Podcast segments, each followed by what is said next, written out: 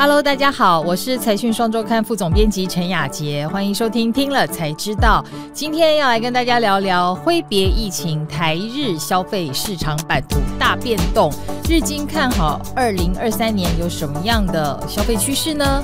所以今天我们会分成三个段落，要来跟大家讨论。第一个，台湾人去年应该都觉得荷包消风，对，涨价很痛。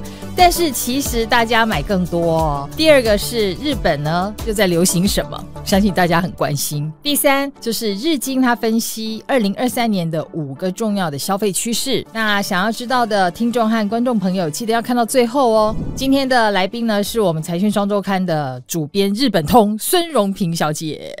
我我是荣平，大家好。好，荣平，刚刚我们一开始就已经在讲痛的事情。对，真的去年其实。感觉东西都涨很多啊，什么都贵。对，可是为什么反而好像大家买的更开心了？其实因为去年还是受到疫情的影响，很多人还是不能出国。大家也知道，很多大老板啊，他们其实回台湾，他们还是想要买一些精品啊，买一些奢侈品啊，所以让百货公司其实业绩也还不错。的确，这些高端的消费啊，好像在去年看起来挺蓬勃的。因为像我是消费市场的，对我看日本的资料也是说，日本的百货公司也是不好，但是奢侈。食品、珠宝啦，什么都是卖的特别好。我想就是因为你国门你出不去，你就只好真的在国内好好的消费。可是那个大概是比较第三季之前的事情，对对对对对对对。然后隔第三季之后，疫情就开始都冲出去了，对，然后就就变成真的是小资或者是我们庶民就爆发了。我看到你写的一个趋势就是说，哎，大家又开始去办婚礼了，对，七喜九其实已经忍了很久，很多人都是两三年前可能要办，一直都没有办成功，所以。现在开始就要买婚戒啦，然后看婚纱，还有就是因为企业现在也会叫员工回来上班，那你可能两三年在家里都邋邋遢遢的，你可能就想说买好一点的，你或许就会去百货公司去买一套，甚至是定做一套西装啊什么的。其实这是真的耶，因为就是大概去年下半年开始，什么活动都慢慢的恢复了，已经可能有好几年没再擦口红了，突然就开始觉得哎呀要重新打理门面。不过我最近看到一个报道，我觉得还蛮有趣，就是日本有个品牌啊，就是口红。他们在很严峻的时候还是推出口红。他说，日本的女性就算是口罩拿下一下下，她也不能容忍自己没有擦口红的样子。所以他们那个品牌推出的那个口红啊，还是卖的很好，而且它是不掉色的。就是他强调不会被口罩给对对对抹掉。对对对，所以或许行销人员可以思考一下，就是大家的真正的心态是什么。但是在这一些消费的趋势当中，我们也看到一些消费的心态哦，不管是说是在世代上有一些变化，还是说就疫情前后的一些变化，我觉得。挺有趣的，看到你的分析，你可以跟我们说一下吗？所谓的 B plus 心态是什么？其实我是借用东方线上他的调查，他们其实大概十年前呢，就有发现说那时候是叫 B 加的人生，就是有点小确幸，你就会觉得很开心。但是去年呢，他们发现说，其实好像是 B 减。一被 minus 人生好像听起来有一点点悲观，那但是日子还是得过，就是让尽量自己放松，不要紧张，而且就是多少还是有点不满的情绪啊。所以你可能你的长辈会跟你说，以前我们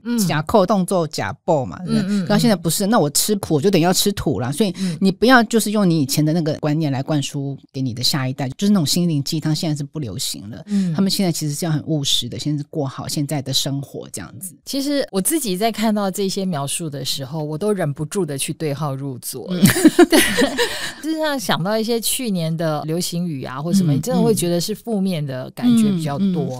以前是会去找一个正面的东西来让自己开心，现在会变成说，你不要给我什么负面的东西，让我更不开心，就已经觉得好，就这样吧，过基本基本的生活这样子。然后还有一个描述就是说，不想安排人生，只想安排生活。我觉得也是，就是你对于未来的预测，你会越来越没有把握。所以真的，大家都是把握当下。对。而且对活在当下这四个字去年也很流行。当下，而且是要对自己好，是那他们叫做我消费，就是说我是放在中心的啦。但是应该是说什么时候都一样，就是我我中心，但是。去年可能这个现象会更明显，你要先把自己顾好再说，这样子。对啊，尤其是在疫情很很严重的氛围的时候，你跟其他人的接触都很困难，不管别人怎么样。对，然后去年还有一个现象就是说，关于宠物这个消费很流行，因为不能跟人接触，那我可能觉得很无聊，我没有办法去跟大家吃吃喝喝，那我可能就养个猫小孩。所以关于宠物的消费其实是成长非常多的，而且因为科技的进步，所以他们有一些关于宠物的，他们叫黑科技商品，那种什么给水器啊、烘毛机啊什么的。嗯就是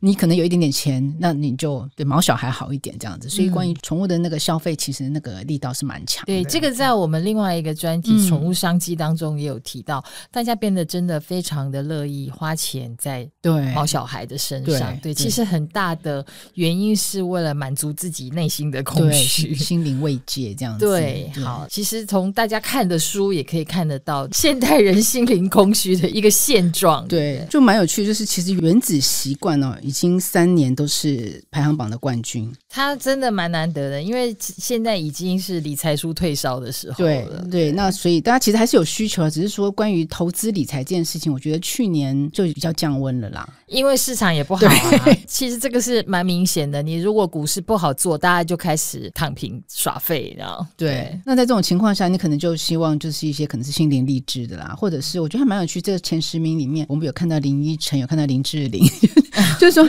你可能会觉得看到他们的一些生活状况，你可能会觉得共鸣的感觉。嗯对，还有很有趣就是被讨厌的勇气哈，他快十年，他还是在排行榜上，表示说真的，去年真的是大家还蛮需要疗愈系的书，还蛮重要的。所以看到这个去年的畅销书排行榜，真的就是如你所说的心理疗愈、心理的励志，对不对？看到那些名人，原来他们也有那种挫败的一面或委屈的那一块。对，那然后还有前十名里面有两名其实是考多译的，大家可能可以出国了，所以大家赶快要拼一下语言。对你说到可以出国了，我看到你也有写到，就是旅游书又热门了起来。而且我们家里以前的旅游书现在都不能用了，因为很多店可能都倒了。对，有什么东京游东京游京都，可能现在店都找不到且因为都要旅重买。旅游书的资讯真的常常是需要更新的，你太多年以前的真的不能用。你光是比如说那个票证啊，嗯变化可能就也很大。刚刚我们讲到旅游书，还是以日本、韩国旅游能量最强，嗯我们真的也是可以感觉到身边的朋友有出国的，十个有八个都是去日本玩。对，对，所以我们接下来第二段呢，就要来看看那日本去年又在流行什么。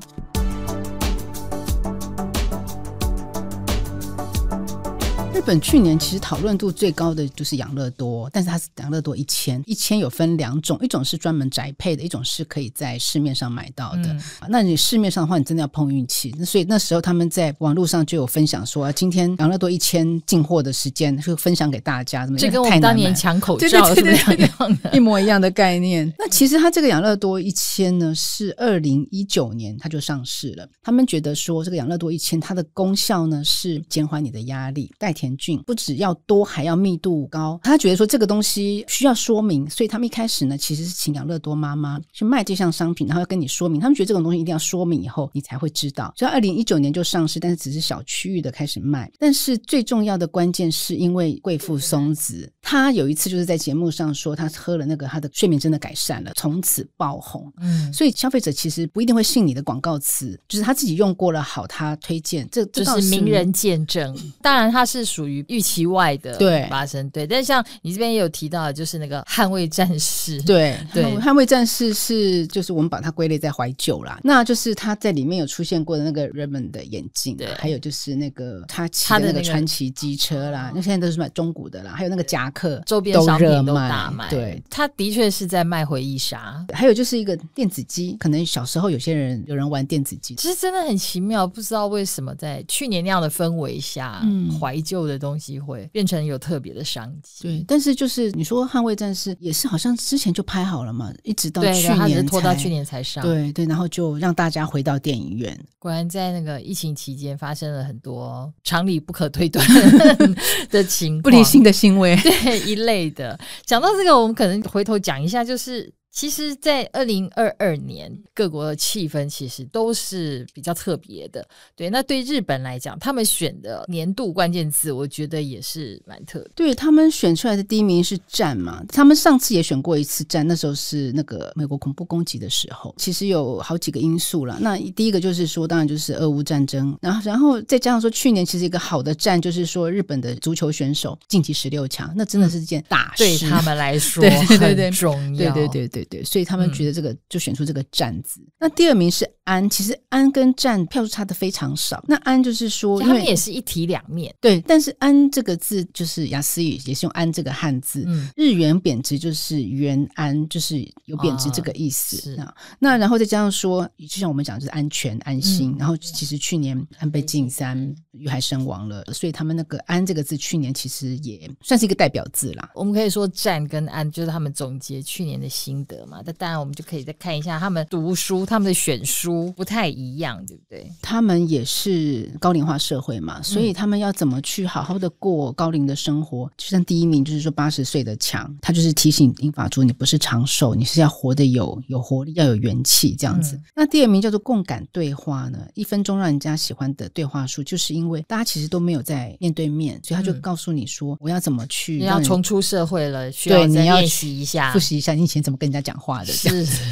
那那第三名其实也是因为呼应刚才的日元贬值，然后什么都涨价，其实是一个叫做 Jason 的这个外外国人告诉大家要怎么在经济不稳定的情况下理财。其实第九名也是理财大学，日本人其实他们也不太会投资股票，他们只是定存这样子，所以他们真的很需要学会理财。对啊，尤其是对于他们来说，去年真的是属于你的财富波动会比较大的一年，所以他们可能会格外的感受到理财的需求。对，所以看起来他们的理财书在去年表现都还还还可以。那还有个宝可梦大图鉴啊，因为宝可梦还是很红。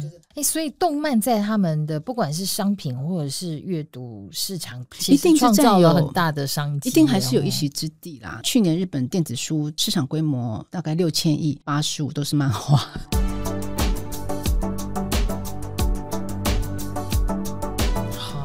那这样，我们就要来看第三个，就是从日本来看好了。二零二三年有什么？大的消费趋势是值得我们去注意的，就是《日经 Trendy》这是一本杂志月刊哈，它其实每年都会公布过去一年的畅销商品，然后预测未来一年的畅销商品。然后李世辉老师呢有帮我们他归纳整理了，可以分成五大重点。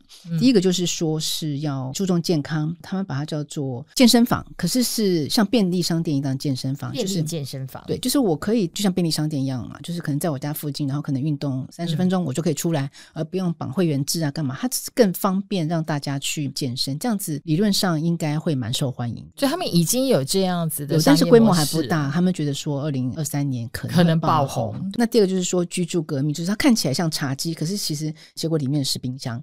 哦，就是说他们有多功能的，对，它有各种的设计。还有，譬如说像这个三 D 列印，可以把它列印成一个房子，就有点像我们的组合屋那样子，就比较简单的房子，可能只要三百或五百万，就可以快速的拼搭起来，对对对，就可以住人了。对对对对对，就是比较简易型的啦。嗯，那第三个就是 Z 世代思维，就是说，其实我们觉得说，可能年纪五六十岁的人比较有钱嘛，嗯，对，没错，的确是这样。可他们不一定会花钱，他们要为他们老后准备。Z 世代比较没有钱，但是 Z 世代很肯花钱，嗯，所以这些厂商他们会看 Z 世代的需求，他们想要的就会是。新的趋势，对对对，所以你要看他们想要什么。饮料业者他们就推出这个叫个人化的啤酒，自由调配，而且你可以在 Twitter 上或是什么在哪里上分享，然后让大家可能追随你，就说：“哎，你每次都很会调什么什么之类的。”这意思在最喜欢被关注嘛？对对对，然后引起讨论。对对对对，这叫个人化啤酒，我第一次听到。对，这个其实我也没有试过。对，那第四个就是科技带来的一些新生活，譬如说氢能料理餐厅，这个也是有，只是说这个真的是太先进了。对，氢能我们还没有想到说要。把它拿来做菜，对，没有，甚至我连要到哪里去找到氢能，对，现在台湾应该台台湾应该还没有，所以在日本已经有了，对，但是它会不会更多？那前提是氢要够普及，对。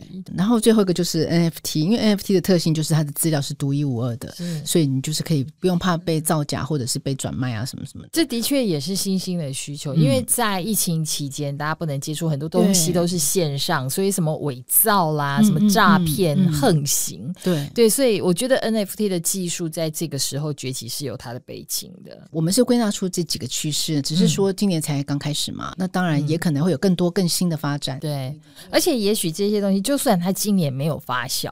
也许他两三年后，我们还是可以看得到他在各地出现。有你像养乐多，二零一九年就上市了，结果居然是二二年爆红，这他们自己也没有想到。这可是你说它是爆红也很难说，说不定它就是因为大家越来越发现那样的需求，所以就慢慢的其实算是水到渠成啦。对对，所以我我觉得可以回归到你，你有总结了两个很重要的趋势，一个就是健康，只要讲到可以让你更健康，身体更好。基本上，它就是会有一定的市场规模在那里等着。对，第二个是永续。嗯，对，而且你特别提到永续是对年轻人比较有吸引力的一件事。对，因为我觉得年轻人可能觉得对社会有责任吧，我也可能他们还要在这个地球上生活，对，时间比我们都还要久。对，我们就觉得说，反正我 我看不到了，没差。那他们还有自己跟他们的下一代，所以他们会比较在意这件事情。那其实现在比较令人担心的是价格问题，因为很多嗯讲到环保，它可能就会贵一点。但是特别是年轻，我觉得他们对这个是特别有感。对，我觉得的确是因为对他们来讲，可能二零三零或二零五。零都是他们真的会遇得到的嘛，所以他们会更关切说我要多出点力，所以其实朝这个方向去开发的消费品，也许真的是对蛮不错的市场趋势，对。